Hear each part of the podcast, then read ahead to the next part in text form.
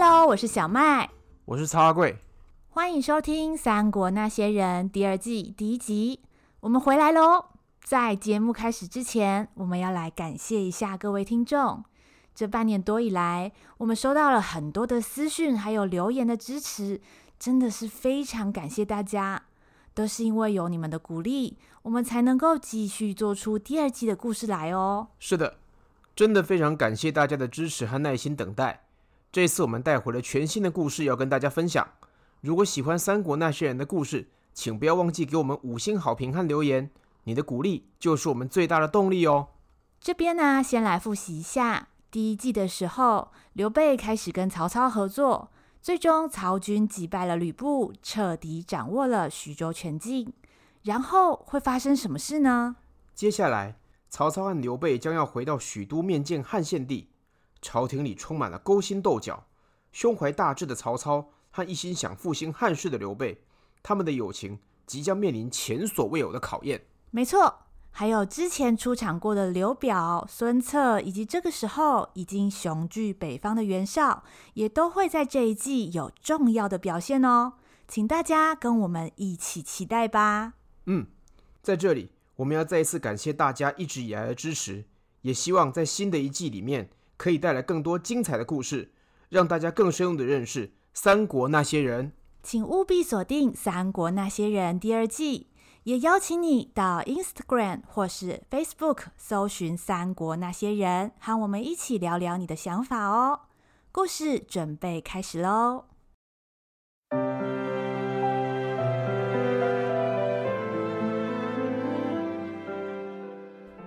英雄也当过龙套，小人物也能做主角。每周五晚上，让我们一起来听听《三国那些人》，说说他们的故事吧。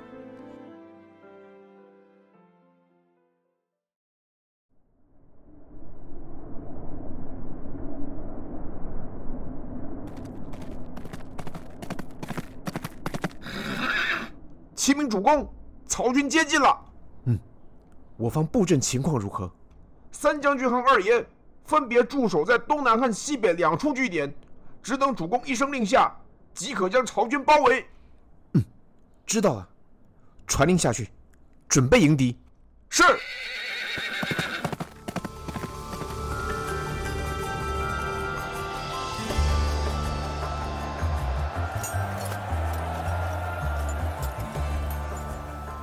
哎呦，刚刚太远呐，看不清楚。原来是背信弃义的大耳贼呀！哎呦，我还以为是仁义英明的刘皇叔呢。你看看，这个人啊，年纪大了，眼睛啊就开始不好使了，连渣男都能看成君子啊！曹操，你蒙圣上恩宠，位极人臣，不但不思报效国家社稷。反而独揽大权，破坏忠良。刘备原本以为你不管再胆大妄为，至少还会有个底线。想不到你竟然做出这种伤天害理的事情。我不能眼睁睁看着你一直错下去。你说我错？哼！我为了皇上打生打死，结果皇上今天竟然要杀我。我把你当自己亲兄弟一样对待。结果你今天用剑指着我，姓刘的，你倒是评评理，现在究竟是谁错啊？唉，你被权力的欲望迷惑，早已逾越臣子应有的本分。曹操，你脱名汉相，实为汉贼。左将军刘备，今奉天子密诏，讨伐大汉国贼。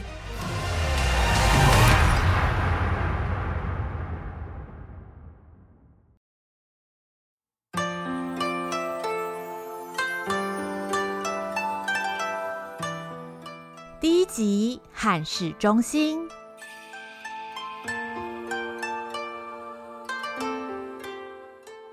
公元一九九年，也是东汉献帝建安三年，这是无双战神吕布陨落的一年，却也是汉廷丞相曹操雄起的一年。饱受战乱的徐州经历了连续几个月的干戈。总算在曹军的胜利之后，迎来了难得的和平。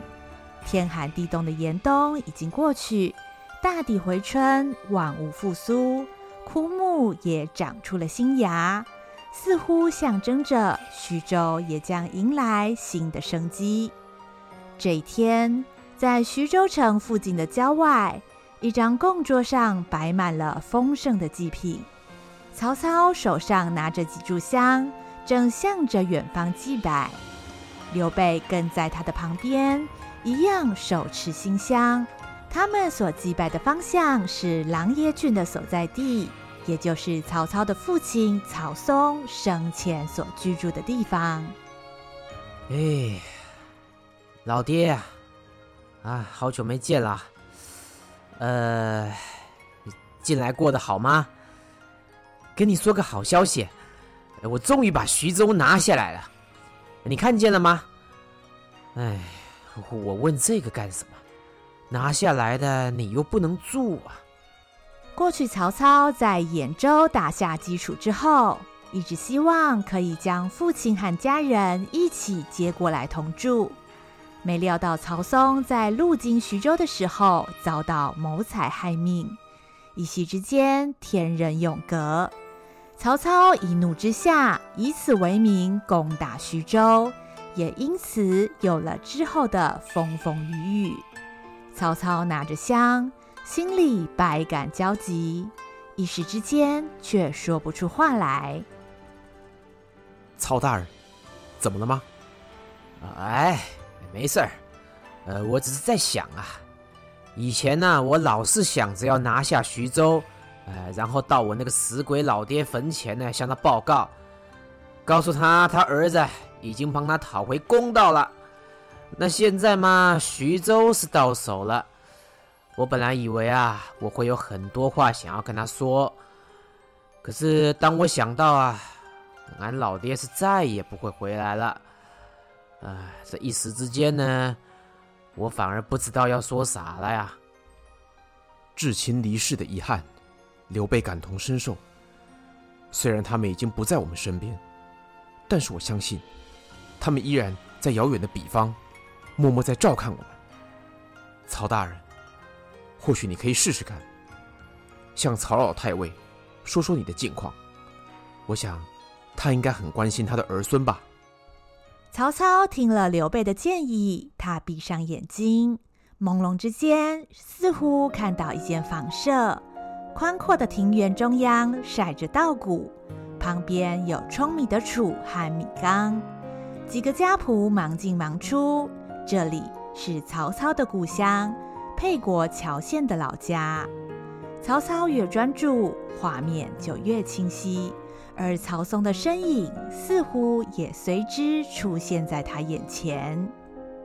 哎，老爹，是我阿瞒呐。哎呀，事业做太大了，啊，好久没跟您联络，可别见怪啊！哎，子修有没有好好服侍你老人家呀？他姨娘啊，把他教得很好，不但机智，又善体人意，哎，这点像我啊。然后啊，老三子健已经七岁了，这孩子特别聪明，嗯，也很像我，以后一定会做一番大事业。哎呀，倒是老二子桓呐，都十二岁了。呃，还是一副愣头愣脑的样子，老爹啊，你在天上记得偶尔关照关照他呀。哎，对了，跟你说个好消息，我终于把徐州拿下来了，你看见了吗？阿瞒发达了，阿瞒给曹家露了脸啦，现在深得皇上器重哦，你高不高兴啊？曹操嘴里喃喃低语。一边说着自己的近况，不知不觉眼眶也跟着湿了。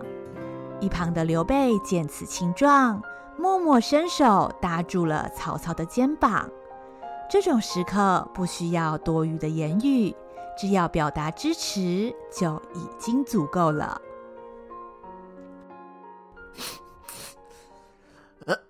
嗯，哎，玄德，谢了啊。我早就想啊，来祭祭我那个死鬼老爹，但是这阵子忙得昏天暗地，搁着搁着，差点给忘了。还好你提醒我啊。应该的。自从当初那场意外之后，我想曹大人一直都有很多话想跟令尊说，但是一场又一场的战役，曹大人必然抽不开身，而且之后要回许都面见皇上，曹大人可能没有时间再来徐州，所以在下才建议在拔营班师之前来祭曹老太尉，希望能让曹大人弥补一些遗憾啊。哎，还是兄弟了解我啊。来这一趟啊，算是了了我一桩心事。接下来班师回许都以后呢，我才有精神专心去忙。嘿，还有一票狗屁倒灶的事等着我处理呢。哎呀，想到这个就头痛啊，真是。曹大人是朝廷栋梁，如果没有你帮皇上分忧解劳的话，朝政必然崩坏。曹大人做的事至关重要，怎么能说是狗屁倒灶的事呢？切，如果只要帮皇上处理朝政就好了，这那有什么难的？我手下那个荀彧，你听过吧？人称世人翘楚，王佐之才，哼，他是当今尚书令，朝政处理专业户啊。有他在许都待着，哼，皇上躺着上朝都行啊。既然如此，那曹大人为何头痛呢？玄德啊，你看。我曹某人呢，今天贵为当朝丞相，有身份有地位，那也是我一步一步爬上来的。可是啊，所谓人怕出名，猪怕肥，一旦你红了，就会有一堆人等着要把你拉下去。有的时候啊，宫里的斗争是不输给沙场作战呐。你说这能不头痛吗？这，在下还是不太明白。哎，也难怪了，你没在宫里待过嘛，没差了，反正以后啊，你慢慢就会懂的。曹操和刘备在完成祭祀之后，便准备从徐州班师回许昌，向汉献帝汇报目前的状况。部队开拔之前，徐州的许多百姓簇拥到城门口，他们跪在道路的两旁。人数众多，延绵了好几里。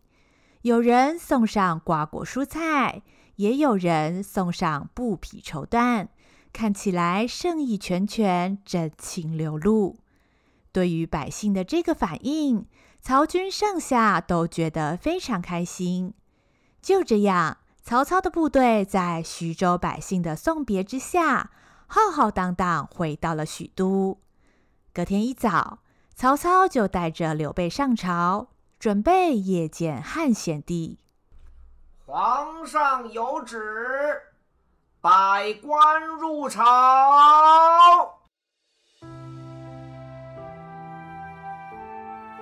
在赞礼官的大声宣告之下，曹操向着大殿走去。刘备唯恐落后，立刻跟在后头，边走。还边检查自己的服装仪容，紧张的情绪溢于言表。毕竟是第一次来到皇上的所在之处，刘备虽然是个谨守礼法的人，却也不禁好奇地偷偷东张西望。许都原名许昌，自从曹操将汉献帝迎奉到这里之后。这里就成为了东汉王朝的皇城。曹操不但在这里设置宗庙社稷，还大兴土木，兴建了城郭和宫殿。殿门口的龙柱象征着皇帝真命天子的身份。建筑虽然不华丽，但是宽广而坚固，这让从未到过都城的刘备不禁看呆了。曹操大摇大摆地往前走，看起来一点也不像是要谒见天子的样子，反倒一派轻松。这样的举动和小心翼翼的刘备形成了强烈的对比。曹操身上穿着官服，腰上配着佩剑，因为大踏步的关系，鞋子还发出了咯噔咯噔的声音。在后面的刘备看到了这个景象。心中不禁疑惑了起来。奇怪，按照古礼，觐见圣上的时候，不但不能携带武器，不能穿鞋子，甚至连走路都得小步快走。为什么曹大人上朝不遵守这些规矩呢？武平侯，大丞相，奉旨觐见。听见了赞礼官的宣旨，让刘备从沉思中恍然大悟。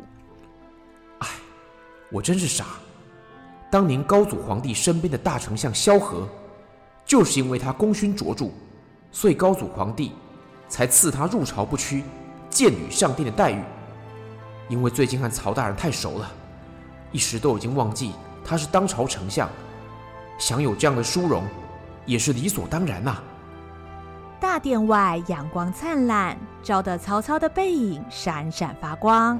当曹操踏入大殿的时候，仿佛像是把光芒都带进了朝中，这个画面让刘备的心中热血上涌。在他眼中，曹操就像是把希望带给大汉的英雄。但是有的时候，事实并没有看到的那么美好。虽然刘备看得感佩不已，但是庙堂上的其他官员就未必是相同的心情了。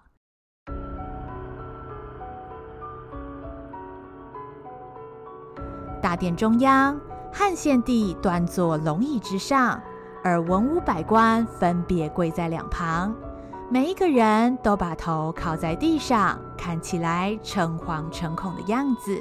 随着曹操的步伐经过，他的身形就像是一团乌云，让跪在地上的人都蒙上了阴影。曹操一步一步走进献帝，献帝戒慎恐惧地吞了一口口水。整个大殿里都弥漫着紧张的气息。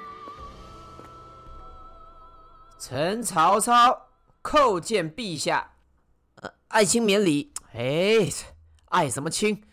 臣不是说过，现在我已经是丞相了，请陛下不要叫错，以免文武百官忘记。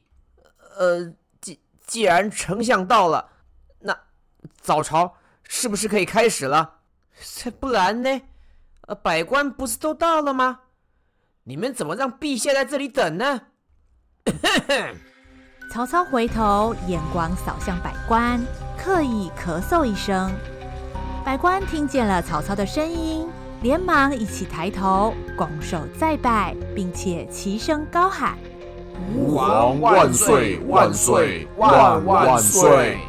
明明是对皇上的敬语，但是从旁人的角度来看，怎么看都觉得百官朝拜的对象并不是献帝，而是曹操。明明皇上和百官早就到了，早朝却要等到曹操到来才能开始，这样不协调的现象让刘备看得如坠五里雾中。但是由于自己官职上低，又是初来乍到。一时之间，刘备也不便多问。嗯，平身，早朝开始，众卿家可有要事禀报啊？陛下，臣赵燕有要事启奏，有关……哎，姓赵的，你等会儿，我先讲。正当一郎赵燕准备向献帝报告的时候，曹操却忽然打断他的话。我要报告地方施政状况，这个很重要啊！吵死了！我要报告的事儿攸关国家安全，什么事儿能比我要讲的重要啊？陛下，让谁先说？你看着办。呃，这丞相总领朝政，时间有限，又关乎朝廷安危，正准丞相优先报告。曹操的态度又霸道又强硬。献帝虽然觉得不妥，但不敢违逆曹操的意思，只好一边打圆场，一边摆摆手，要赵燕先行退下。赵燕气得火冒三丈，却无可奈何。嗯，陛下英明啊！嘿，丞相有何要事？现在请讲。呃，启奏陛下，叛将吕布已经被臣剿灭。徐州境内彭城、狼爷广陵、下邳等各郡县，都已经重回朝廷管辖范围。搞定了。哦，呃，丞相真是立下了汗马功劳。呃，朕定当那个论功行赏，期待丞相为朕荡平九州，还社稷一个太平。哎，谢陛下。既然是论功行赏，这次参与平定徐州的文武将帅，例如军师祭酒郭嘉、将军曹仁、将军夏侯惇等等，一律俸禄呢多加两成，功勋卓著的呢再加赠封地。陛下觉得如何啊？呃，好吧，你怎么说就怎么办吧。虽然论功行赏本来是天经地义，然而曹操所推荐的清一色都是自己派系的人，偏颇的举动昭然若揭。一旁的百官听了，大多不以为然，却只敢在心中暗暗抱怨。既然徐州已经收复，朕即刻着人调派新科刺史前往上任，以确保州务顺利运作。哦。关于这个呀，臣已经派遣将军车胄暂代刺史，陛下可以不用烦恼了。车胄上任徐州刺史，这这个事情，朕怎么都没接到通知啊？嗯，怎么？陛下怀疑车胄将军？安了，车胄将军不但人品好，家世也好，肯定做得安安稳稳的。呃，不是。朕不是怀疑车胄将军，但是人事任免这种事儿，总该让朕过目。哎哎哎，陛下，你该烦恼的是天下，是大方向。徐州这种小地方，让臣来帮你安排不就得了吗？丞相，朕知道你想帮朕分忧解劳，可是总该顾到君臣伦理呀。陛下，臣已经说得很清楚了，这事儿让臣办就可以了。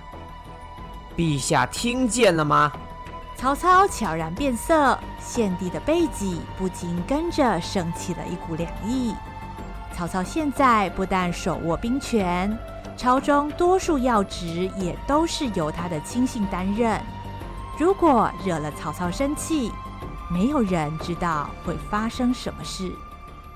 好，那万事就有劳丞相了，这不就成了吗？哎，对了，陛下，说到徐州人事任免啊，车胄将军只是暂时代理。我今天呐、啊，要跟陛下推荐一位人才。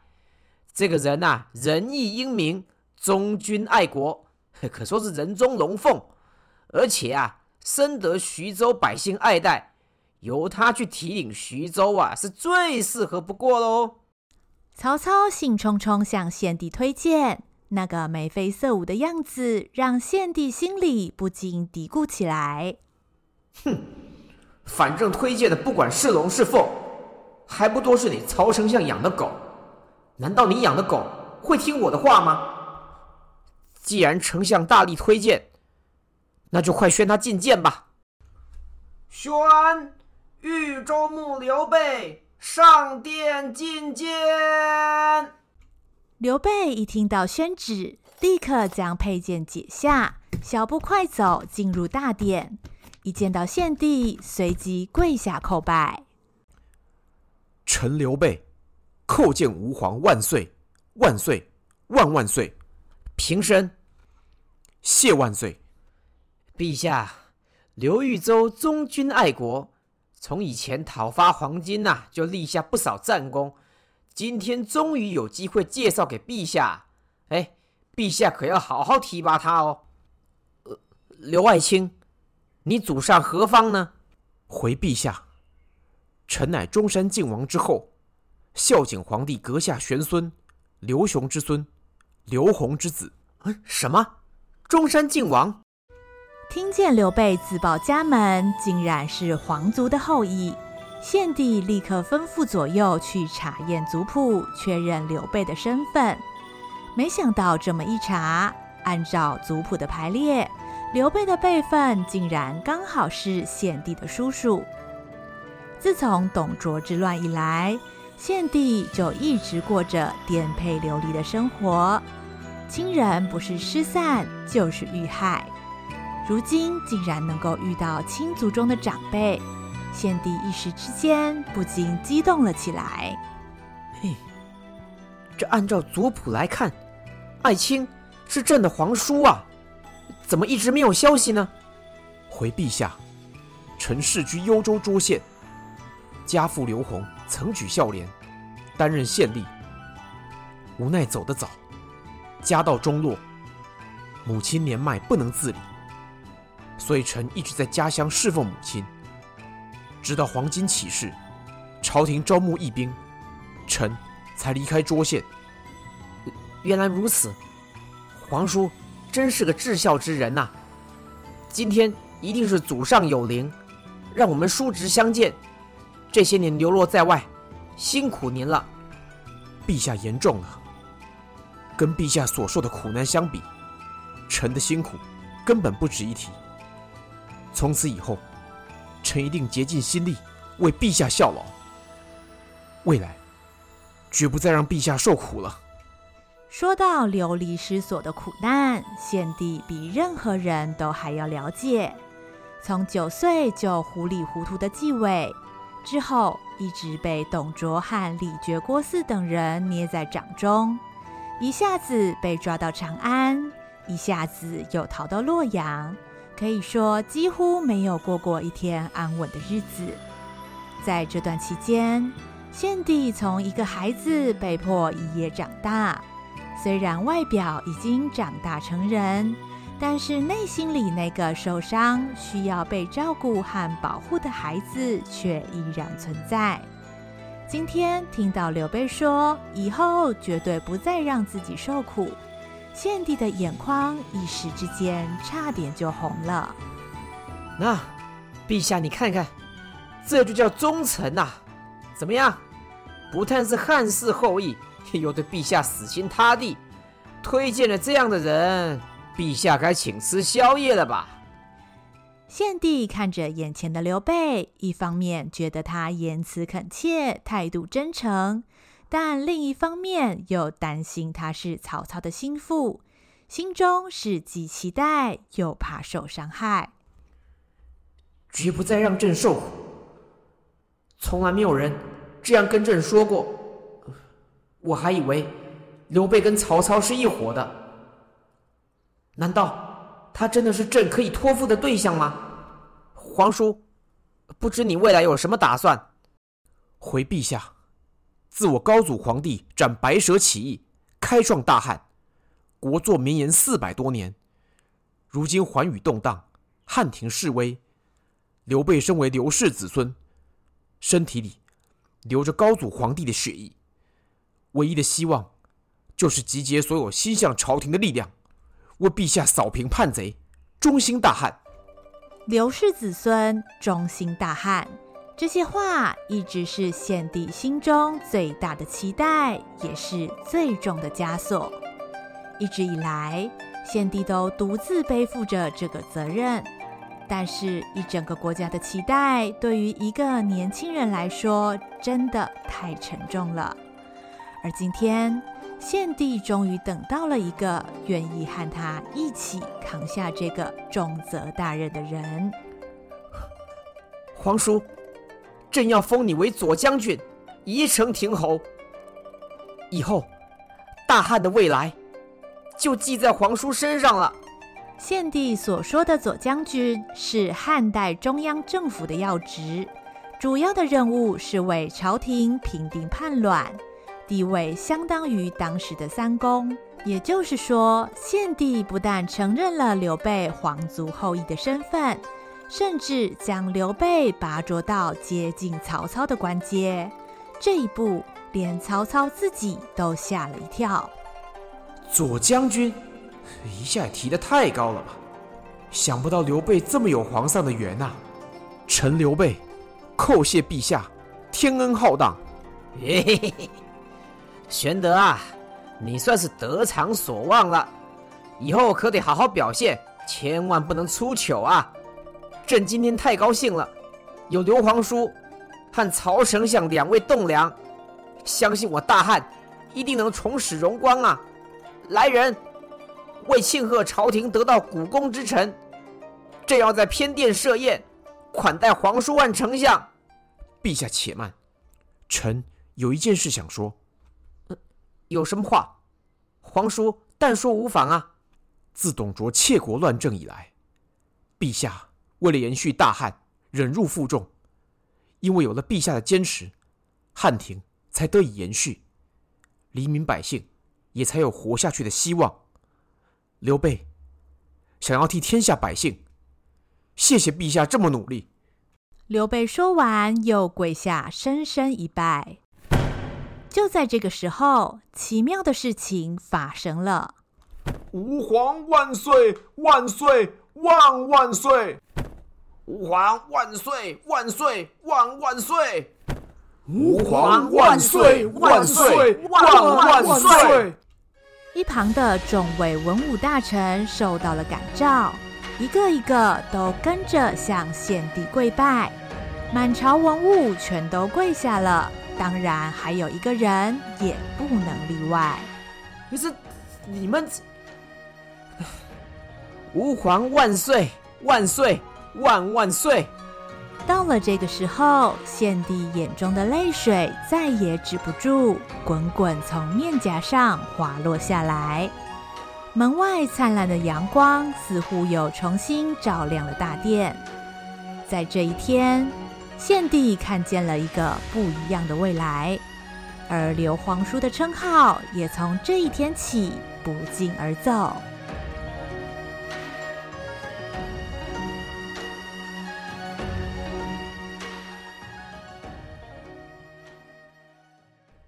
自从刘备被封为左将军之后，便开始参与朝政。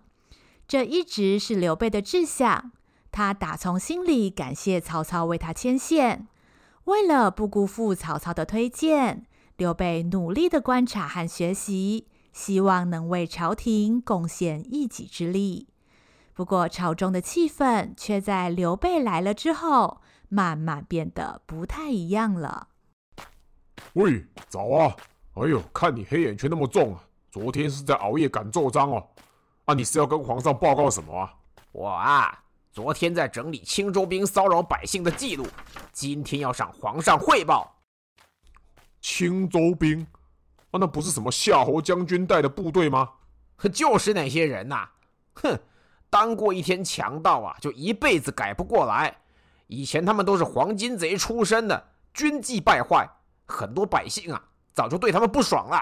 喂喂喂，那个夏侯将军可是曹丞相的兄弟耶，你汇报这种事情哦，这不是摆明给丞相难看吗？我看你是活得不耐烦了吧？我说你怕什么呀？别忘了，咱们现在有刘皇叔在呀。听说他这个人呐，是个守规矩的人，只要我们报告的事情合情合理，他一定会站出来帮我们讲话的呀。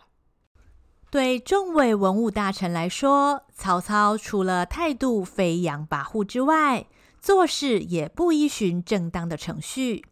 由于曹操权大势大，不要说文武百官，甚至连献帝也不放在眼里。这种脱序的行为，让众人是敢怒不敢言。而上回刘备的举动，让文武百官感觉到朝廷似乎有重回正轨的希望。尤其是刘备竟然有办法让曹操也尊奉人臣之礼，这让满朝文武都啧啧称奇。许多弹劾和批评曹操的奏本，慢慢开始出现在早朝上。原本遇上曹操只能闷不吭声的大臣们，开始当众反驳曹操的意见。所谓基业成裘，反对曹操的声音越来越强烈。特别是献帝有了一众臣子的支持，胆子也渐渐大了起来。除了不再对曹操言听计从之外，也开始试着培植自己的势力。由于皇上领导朝廷本来就是天经地义的事情，对刘备来说，这是再自然不过的。但是在曹操的眼中，就完全不是这么回事了。慢慢的，曹操和刘备原本融洽的关系开始出现了微妙的变化。刘备这家伙是什么意思？也不想想当初是谁带他进宫的，不然哪来什么刘皇叔、左将军呢？好啊，你现在发达了，不用我曹某人造了。开始跟我唱反调是吧？更混蛋的，就是杨彪、董承这些大臣，好像找到靠山一样，时不时就把刘备抬出来，搞得现在皇上也不听我的。哎，玄德这个傻瓜，毕竟还是没经验，被人家拱出来当出头鸟都不知道。哎，我看以后啊，我又要头痛了。进宫以前。我没有想过太多，只想着要好好为圣上效力。但是到了宫里，我觉得环境变得好复杂。圣上和曹大人相处的状况也很奇怪。按理说，曹大人将圣上救回洛阳，又协助恢复朝廷运作，应该是圣上倚重的人才对呀。怎么圣上看起来好像很怕他？难道真的像人家外面传的，曹操就是另一个董卓？不对呀，曹大人的为人我清楚，他跟董卓绝对不一样。可是，朝廷里诡谲的气氛，又该如何解释呢？不久之后的某一天，刘备上朝结束之后，回到了他在许都的宅邸。才刚要踏进家门，就看见一些不认识的人陆陆续续从家里出来。从他们身上的装束看来，这些人好像是别人家的家丁。刘备不明所以，一边思索，一边往内堂走去，却看到内堂中央堆满了大箱小箱的礼物，有高级的布匹，有上好的美酒。当然也少不了金银珠宝，而张飞和关羽两人正在堆积如山的礼物间忙碌穿梭，整理得满头大汗。云长、翼德，怎么有这么多礼物啊？哦，我还正想问大哥嘞，最近啊，三天两头就有人送礼物过来，都说是来感谢大哥照顾的。大哥啊，我都不知道你这么有办法，一来呀、啊。就把这些人收服了。哎呀，看来我们开始走运了。翼德，你是为了大哥熬出头高兴，还是为了人家送礼有酒喝才高兴啊？哈哈哈哈哈！都是二哥最懂我。要我说啊，大哥越出头啊，就会有越多人送酒来。呃，我是高兴加高兴，这个叫太高兴了，你说对不对啊？哼，所谓礼多必诈。大哥跟他们平时素无来往，一下子送这么多东西来，我看情况并不单纯。云长说的对，我们三兄弟到许都的时间并不长，但自从圣上认我为皇叔之后，就一直有人来向我表达结交之意。嗯，这个不奇怪啊，人家不是常说攀龙附凤吗？大哥，你是皇亲国戚呀。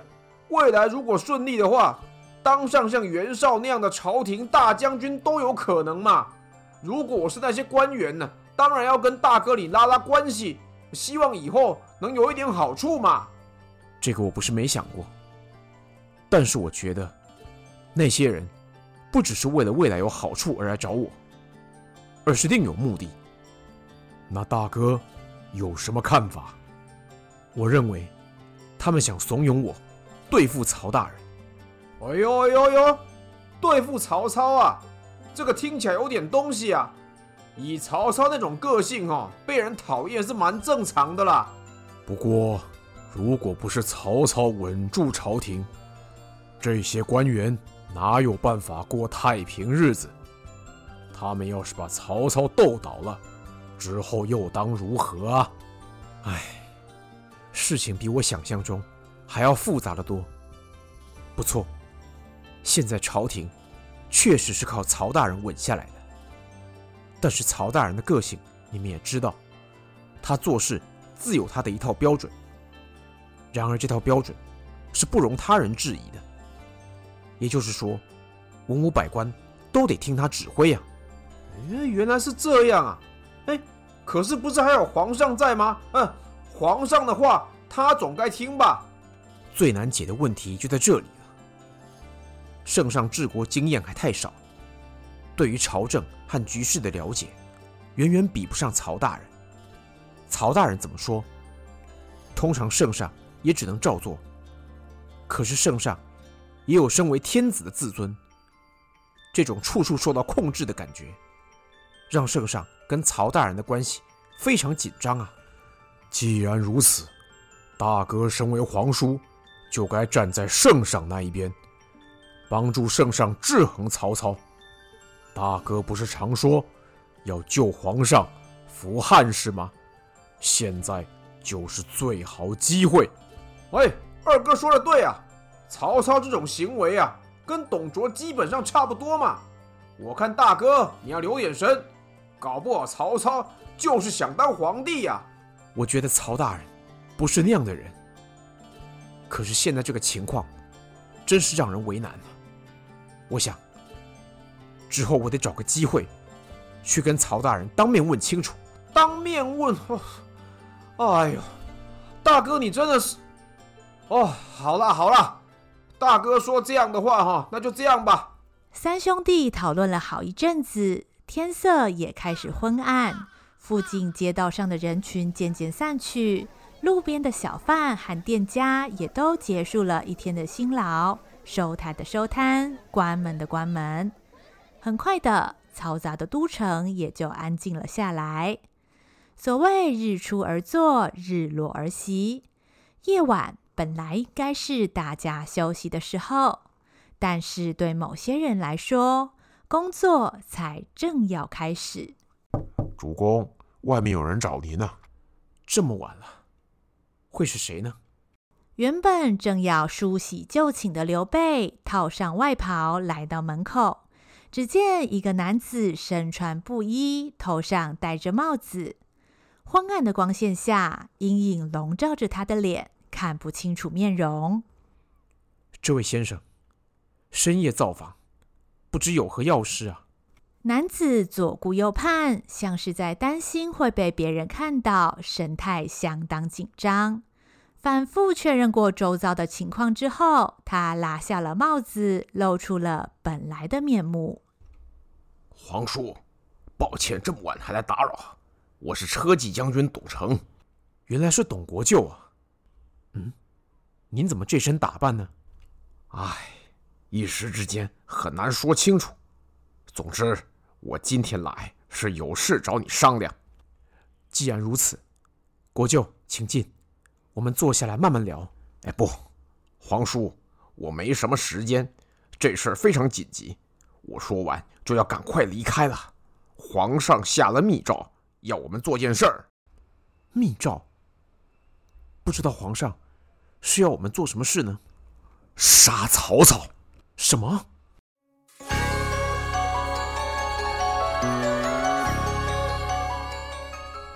深夜的访客带来的不是礼物，而是晴天霹雳的消息。皇上为什么要杀曹操？曹操犯了什么滔天大罪？难道他真的要夺权吗？面对国舅的请托与曹操的信赖，一边是忠，一边是义，刘备该如何抉择？一封密诏。又将如何永远改变刘备和曹操的关系呢？下一集，中山靖王之后。